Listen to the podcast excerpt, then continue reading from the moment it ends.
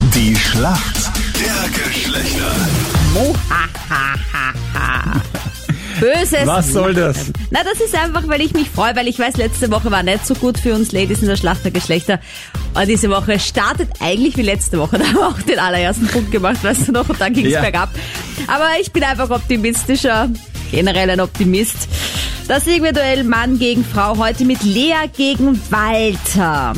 Lea, warum kennst du dich aus in der Männerwelt? Weil ich sehr viel Zeit mit meinem Opa verbringe und da war es mir wirklich dann alles. Ja. Also ich habe immer gedacht, meine Oma wäre die perfekte Kandidatin für die Millionenshow, weil die hätte fix die Million gewonnen, weil Großeltern wissen einfach alles. Ja, das stimmt. ja, aber das heißt, du weißt dann, wie betagtere Menschen ticken. Du, also, da kann man jetzt nicht subsumieren, dass, oh, okay, alle Männer so Der ticken. Großvater sagt ja einfach, Lea, pass auf bei den Burschen. Das sind alles Schlingel, allesamt. Schlingel. Schlawiner. Nina.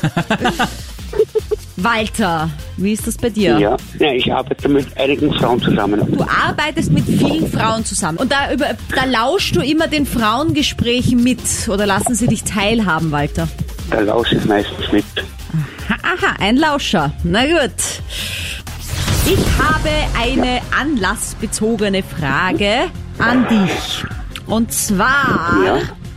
welche berühmte Persönlichkeit verbirgt sich denn hinter der Styrian Oak? Mir liegt sehr auf der Zunge, aber Ha, in welche Richtung denkst du denn, Walter? äh, nein, in verschiedene Richtungen im Moment. Aha, Uh, puh, puh, puh. keine Ahnung.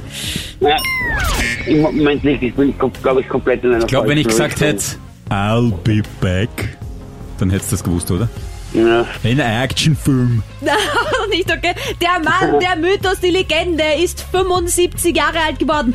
Arnold Schwarzenegger, Ja. Walter, unser österreichischer Export nach L.A. Steirische Eiche, Styrian Oak.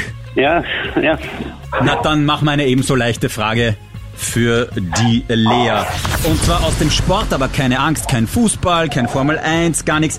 Bei welcher Sportart kämpft man mit einem Florett? Oder Fioretto auf Italienisch. Vielleicht beim Fechten. Naja.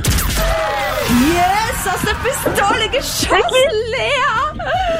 Ja, habe ich auch gemacht, die Sportart übrigens. Geh Blödsinn. Gell? Ja, ich habe mal Wirklich? gefochten. Ja, ja, ja. Das ist lustig. Das ist so voll die Körperkontrolle. Ja, voll. Und, und Und, und ich, ich war nur nie gut im Wettkampf. Ich habe das immer cool gefunden mit diesen ganzen Bewegungsabläufen und für den Sport.